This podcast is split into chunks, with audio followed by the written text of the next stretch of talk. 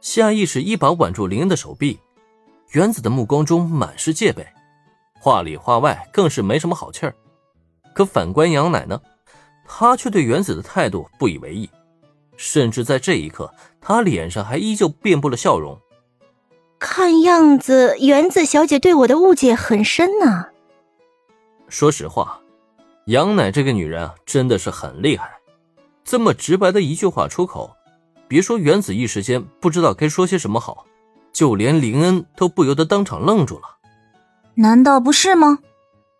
完全没想到会当场摊牌啊！过了好一会儿，原子才皱着眉头，紧盯面前的杨乃，一字一句的开口问道。然而，让他没想到的却是，在他的注视下，杨乃竟然先是点头，随后又是轻轻的摇了摇头。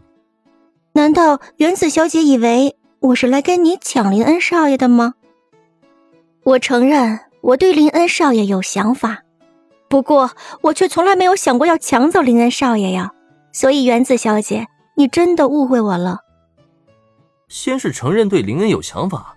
然后又否认了自己想要抢走林恩，这算是怎么回事啊？关于这个答案，原子是听得云里雾里的。可就在这时，再看杨乃，他却露出了嫣然一笑。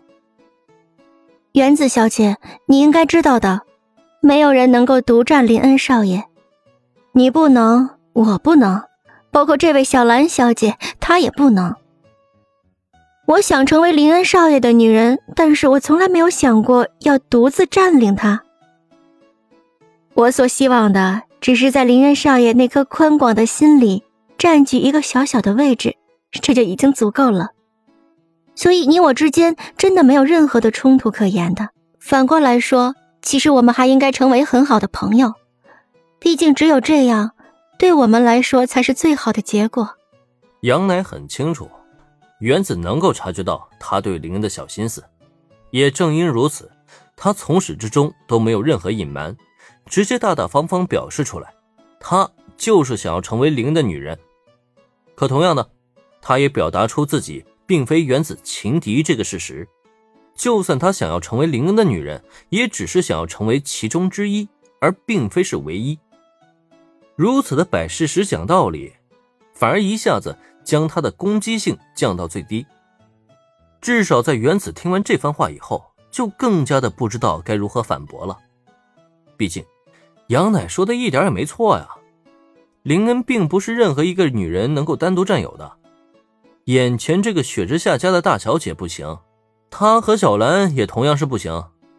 当然了，自从知晓林恩的身份之后，并且开始与他交往，原子就从来没有想过要独占他这件事情。如若不然的话，他也不会三番两次想要将自家姐姐和林恩撮合成一对儿。可问题是，他可以不在意与小兰分享林恩，也很乐意让林恩与姐姐一起交往。可眼前这个雪之下羊奶，原子是真的不想与他产生什么瓜葛。他总觉得对方没揣着什么好意。那么，也正在原子心中纠结。想着要如何回应眼前这个女人之际，林少爷一声的轻呼传来，瞬间吸引在场的所有人注意。转眼看去，结果发现来自智谢家的神之蛇智谢惠里奈竟然带着他的小秘书新护飞沙子出现在甲板之上。此刻的惠里奈脸上明显带着惊喜的神色，几乎小跑一般一路奔至林恩近前。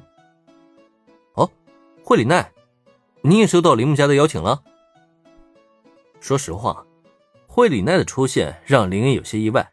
不过一想到致谢家在东英的地位，这貌似也是在情理之中了。嗯，本来铃木家是邀请祖父大人前来，但最近祖父大人身体欠佳，便委托我前来代替他参加这次的庆典。听闻林恩的询问，惠里奈连忙开口，只是。那一位吃到美味就会当场暴衣、浑身上下都是腱子肉的远月总帅会身体欠佳？这话听着怎么感觉那么奇怪呢？不过林恩也知道，这应该只是一个托词罢了。毕竟东瀛料理界最近可不太平啊。为了应付深夜料理人组织入侵，那位远月总帅怕不是也忙得焦头烂额了，基本不会太有时间来参加这种庆典活动。能让智谢家继承人过来，就已经很卖铃木家的面子了。哦，原来如此啊！那有时间我会过去探望智谢先生的，希望他可以尽快的好起来。既然知道是怎么回事，林恩索性也就顺着这个话茬儿，笑着开口回应了一句。然而没想到，本来的一句客套话，结果却让对面的惠里奈当了真了。真的吗？那我替谢家上下。随时恭候连少爷的大驾光临。